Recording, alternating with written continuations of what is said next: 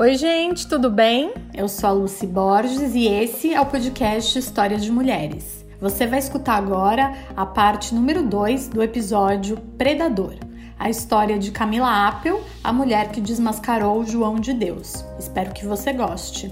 Até mais!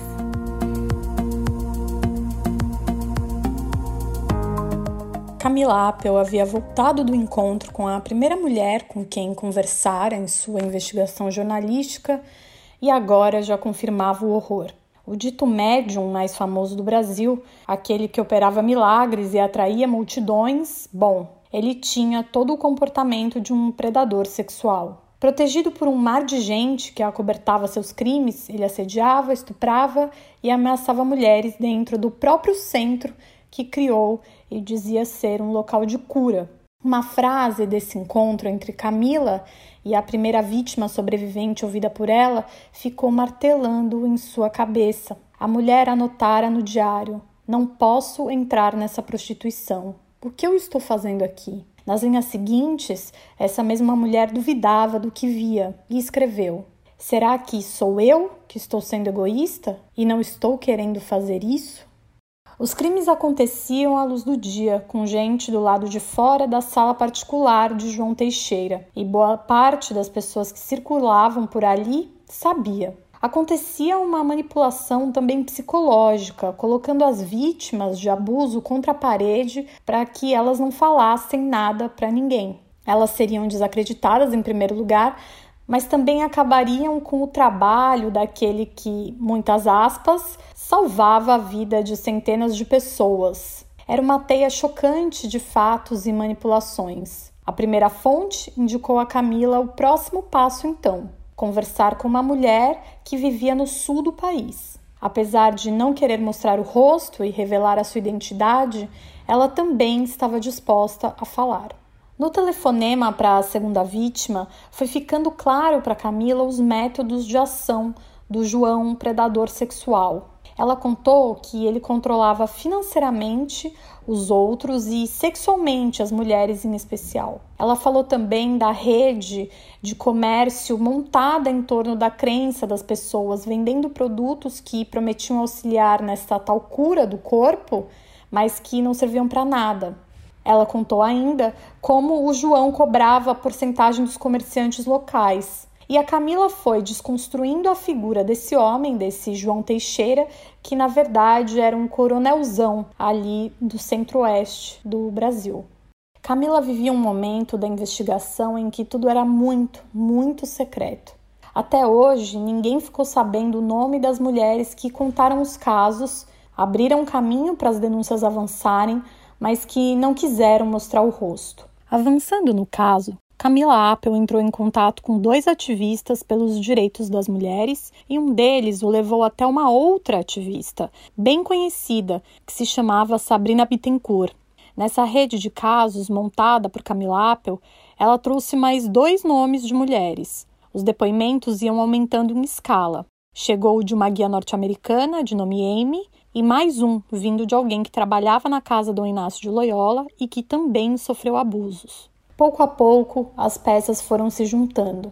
Existia um modus operandi, existia a maneira de atacar e de silenciar as vítimas também, isso era importante. Camila, em sua casa, olhando fotos, registros, anotando declarações, com tudo isso, ela criou duas cartolinas, uma verde e uma cor-de-rosa. Queria fazer a colagem de tudo à moda antiga, reconstruindo as linhas que uniam João Teixeira a todos esses depoimentos colhidos. Camila buscava o padrão do ataque, o padrão do comportamento. E ela descobriu que esse padrão era muito antigo, datava de mais de 20 anos.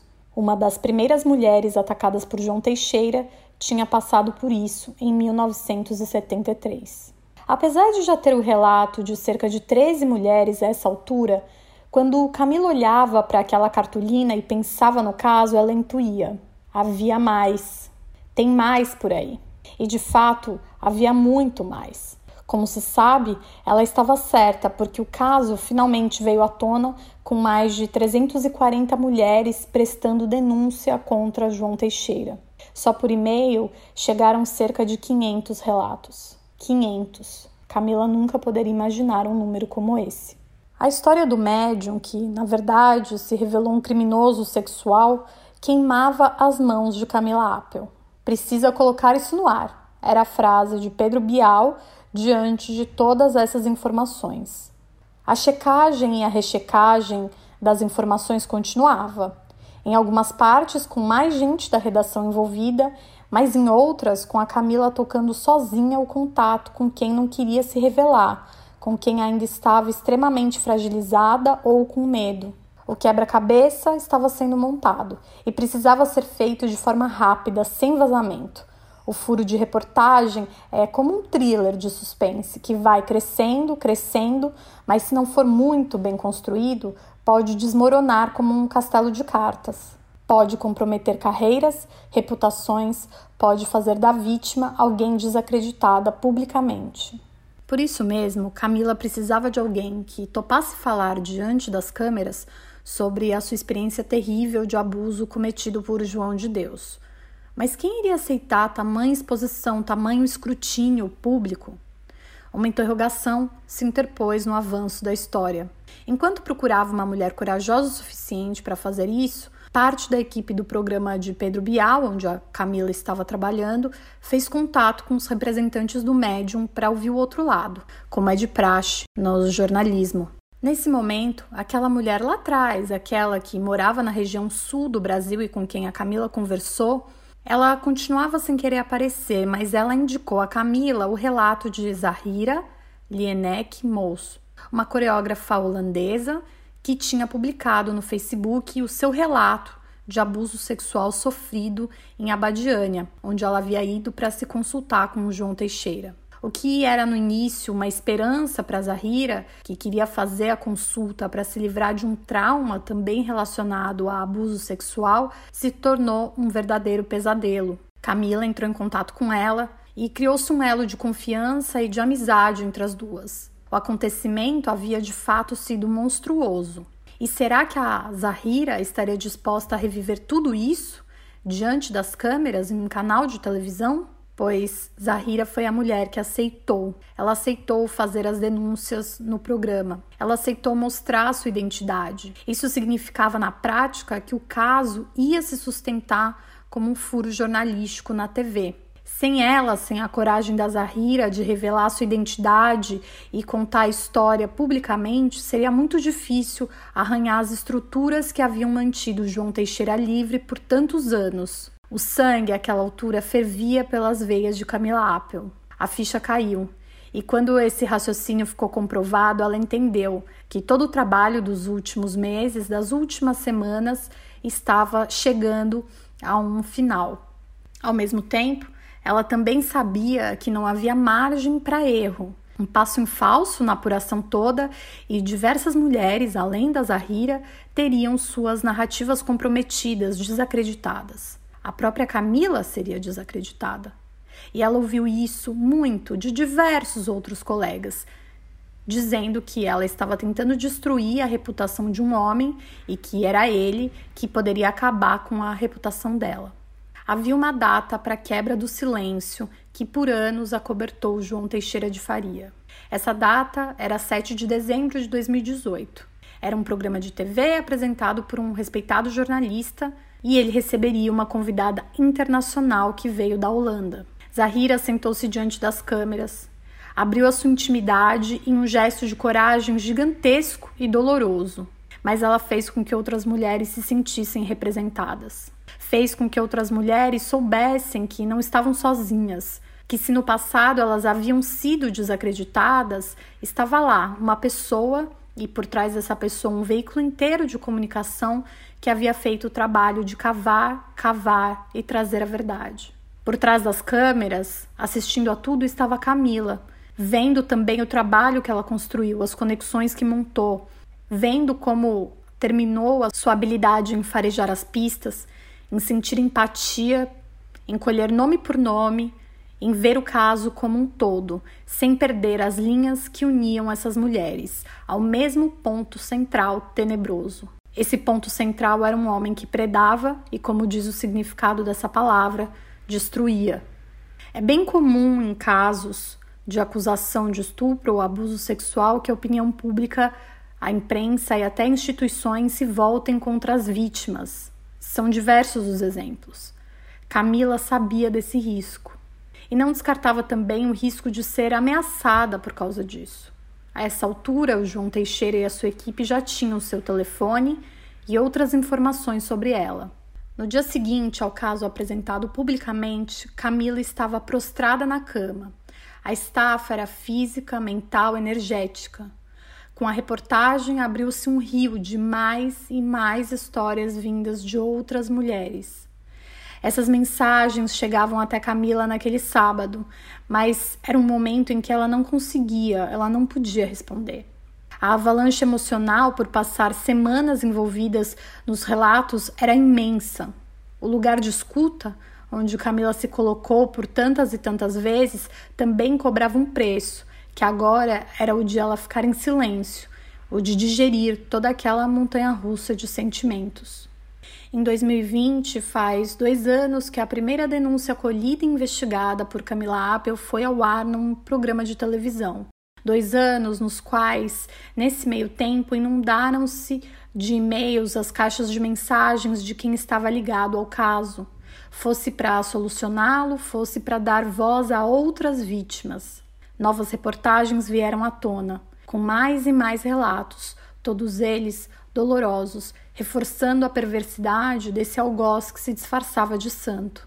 Já Camila, bem, até hoje ela tem sonhos muito, muito fortes sobre esse período, sobre tudo o que aconteceu. Como uma espécie de autodefesa de sua mente, ela nunca consegue lembrar desses sonhos exatamente. Camila Apple também nunca foi à casa Dom Inácio de Loyola. Chegou a passar por Abadiânia, essa cidadezinha goiana que vivia intimamente conectada ao centro comandado por João e seu secto. Como era de se imaginar, a experiência com o caso acabou mexendo muito com a jornalista. Sofri, chorei, chorei todas, chorei todas. Eu acho que o que mais dói cada uma das histórias é essa perversidade da ameaça de falar se não fizer isso, sua doença vai voltar, seu filho não vai se curar, sua mãe vai morrer de câncer. Sabe, é, um, é uma crueldade. A história da Débora, ela, marido em coma, um filho de 3 anos de idade, marido em coma há anos. Né? Você quer que seu marido acorde? Eu quero. Ah, então vem cá.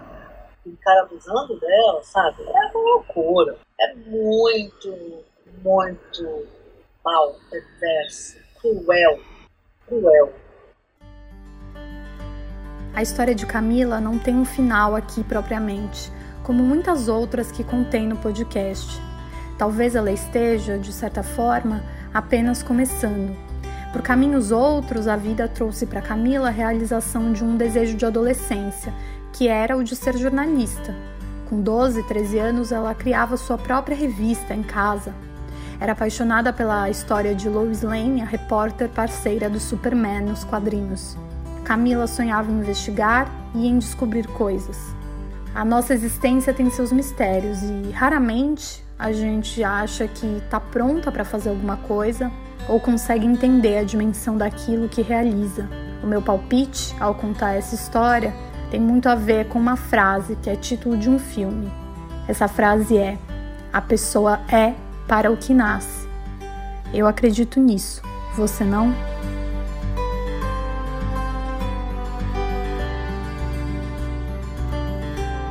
Bom, gente, como que vocês estão aí depois dessa enxurrada de informações? Eu acho que nunca chegamos aqui na parte da curadoria tendo passado por tantos sentimentos diferentes, né, durante uma história.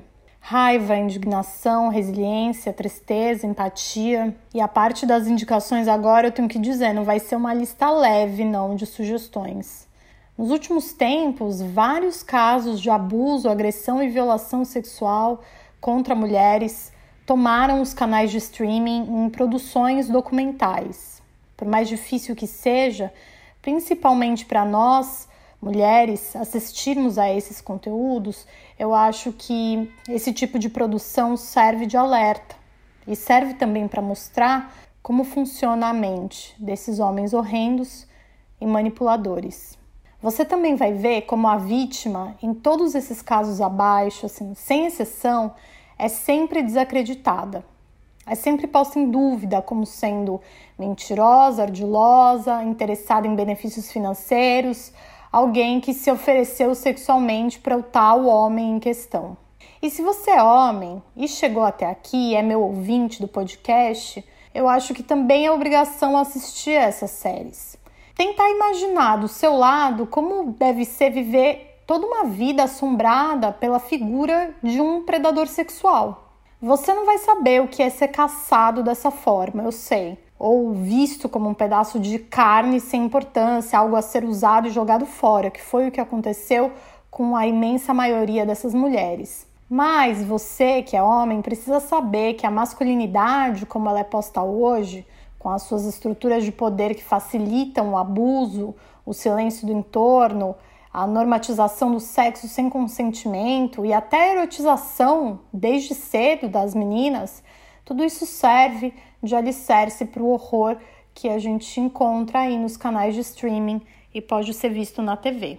Bom, a primeira sugestão da curadoria desse episódio não podia ser outra, claro, que não a série da Globoplay, Em Nome de Deus. Essa série traz toda a investigação feita pela Camila Appel, o Pedro Bial e o time do programa jornalístico comandado por ele na TV Globo. Foi esse programa que deu a notícia no dia 7 de dezembro de 2018 é, das mulheres que acusavam o médium João Teixeira de Faria de abuso sexual. A série tem seis episódios, tá, gente? Mas eles são grandes. E prepare o seu estômago, tá? Porque além de ficar sabendo dos bastidores da denúncia do abuso contra o João Teixeira de Faria, o seriado mostra outros crimes também cometidos por esse homem. O João não só abusava sexualmente das mulheres das mais variadas idades e, e, em estado que era claramente vulnerável, afinal de contas elas iam se consultar com ele lá em Abadiânia, como também ele comandava uma rede de extorsão nos comércios locais, vendia produtos sem comprovação de eficácia alguma, indicando que esses produtos poderiam curar pessoas, fazia intimidações para quem trabalhava com ele, tinha armas que eram proibidas em casa. Uma bazuca, gente, foi encontrada em uma das propriedades desse homem, né? E o pior, há pelo menos uma denúncia sólida, muito sólida, de uma brutal tentativa de assassinato que foi precedida por um estupro. Essa mulher, que se chama Maria, foi atacada aos 17 anos de idade em uma cidadezinha de Goiás quando o João a carregou para a beira de um rio. Por um grande milagre, mesmo essa mulher acabou sobrevivendo. O João até atirou contra ela várias vezes, ela tem as balas no corpo, na, ele atirou contra ela no pescoço, na boca, na testa e essa mulher não morreu. É impressionante a história. E ela tá na série uh, falando, mostrando o seu rosto, ela já tem os cabelos brancos e é muito enfática em dizer que não houve um dia sequer em toda a sua vida no qual ela não se lembrasse o que o João Teixeira de Faria fez com ela. Bom, em nome de Deus, o seriado se encerra com uma conversa entre a Maria e mais sete mulheres, todas sobreviventes do criminoso, e a jornalista Camila Appel, que mediou esse encontro. Esse encontro é de novo uma prova de como juntas, unidas, nós temos mais forças, de como ouvindo a história uma da outra, essas mulheres puderam se sentir acolhidas, fortalecidas, elas puderam compreender como seguir adiante depois de uma experiência tão traumática. Esse final de episódio, gente, me tocou muito e é a essência um pouco até do que eu tento fazer aqui no podcast. Trazer histórias que reforçam o nosso existir como coletivo, ainda que tenham acontecido de forma individual. Em nome de Deus está disponível na Globoplay e de novo, homens, assistam.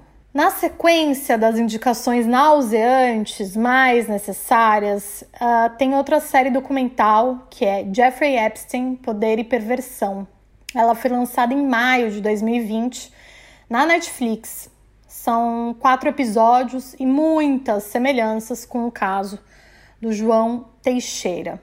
Eu, inclusive, penso que o número de sobreviventes a esse horror, o horror do Jeffrey Epstein, pode até ser maior do que o falado durante a série. E você vai entender o porquê. também agindo com a conivência de autoridades que ele comprava, afinal de contas ele era um homem bilionário, o Jeffrey Epstein aliciava menores de idade para irem à casa dele e dessa forma ele abusava dessas jovens. No documentário você descobre que desde sempre o Epstein uh, vivia de enganar as pessoas, né? aproveitando-se do seu carisma. Ele tinha um poder de manipulação que era bem forte, tinha uma aparência boa e com isso ele foi conseguindo galgar postos aí desde a adolescência, a juventude foi trabalhar no mercado financeiro, acabou conhecendo pessoas muito ricas e poderosas e através disso também fazendo a sua própria fortuna. O Epstein, gente, ficou por mais de 20 anos cometendo crimes de abuso sexual, estupro e tráfico de mulheres.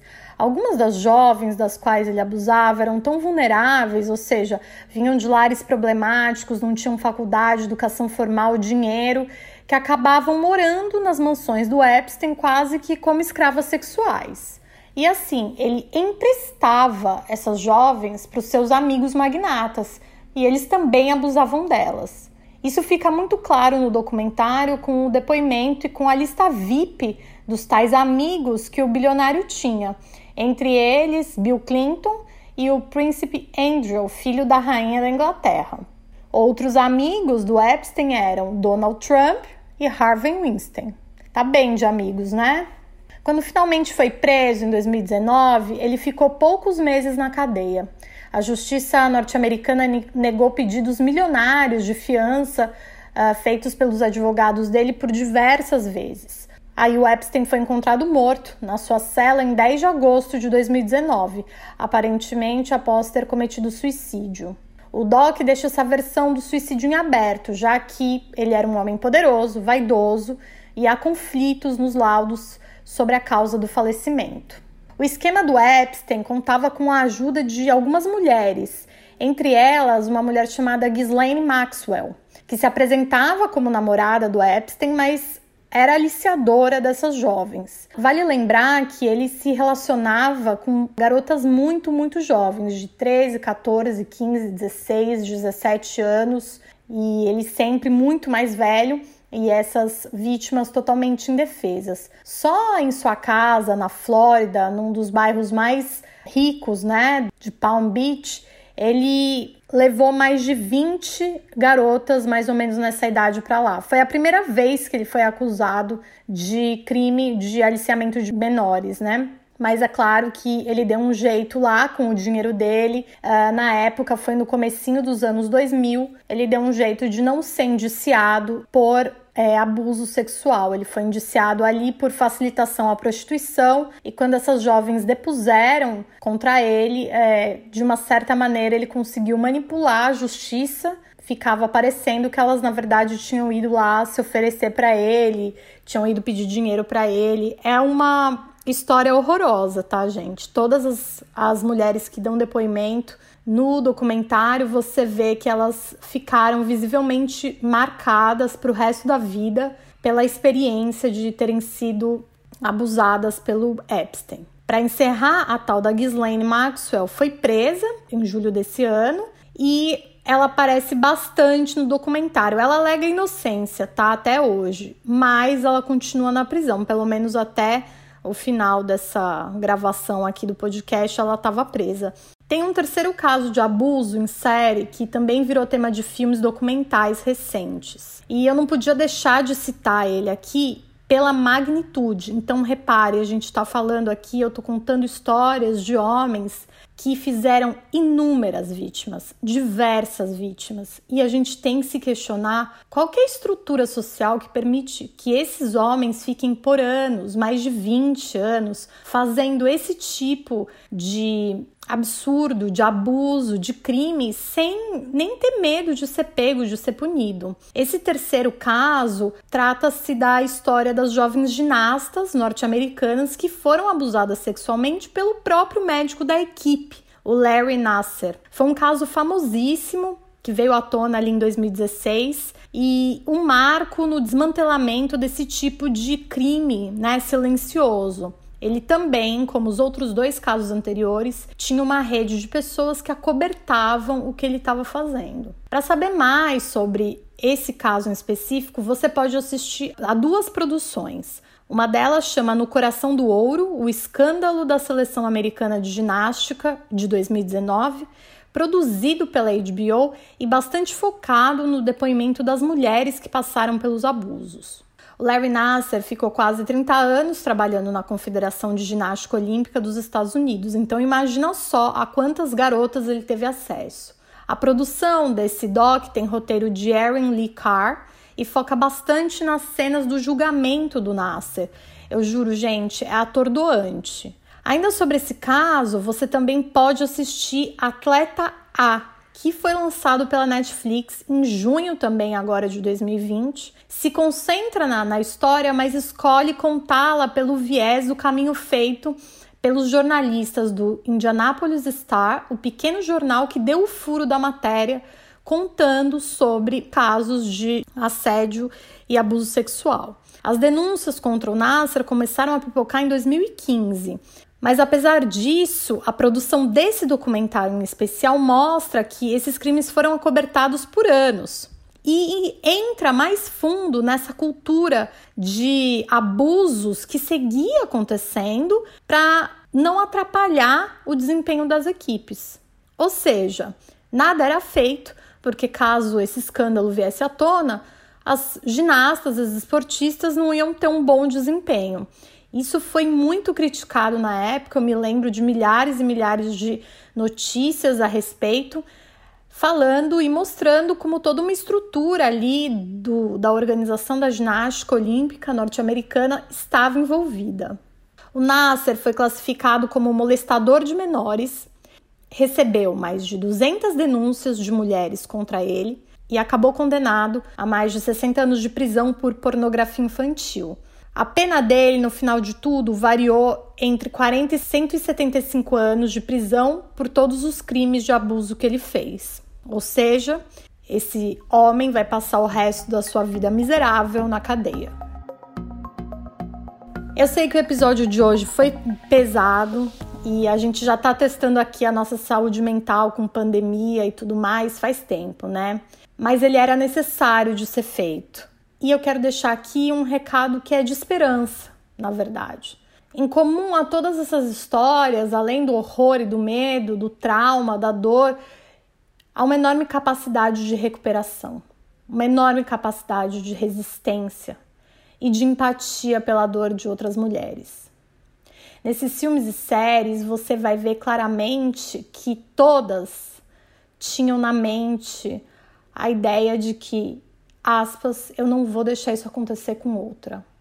Em algum momento, uma após outra vai quebrando o silêncio, por mais doloroso que isso seja para elas mesmas. É nesse poder coletivo que a gente vai conseguir mudar as estruturas, ou melhor, destruir essas estruturas de silenciamento de crimes contra a mulher e fazer de novo uma coisa nova, né? Uma sociedade nova, do nosso jeito que nos inclua, que nos permita, que nos dê poder de fala e de atuação. Existe uma frase, gente, muito representativa e muito marcante no feminismo, que é: Não serei livre enquanto alguma mulher for prisioneira, mesmo que as correntes dela sejam diferentes das minhas. Essa frase é de autoria da escritora caribenha americana, ativista, mulher lésbica Audre Lorde. Para avançarmos como grupo, não há como deixar mulheres para trás.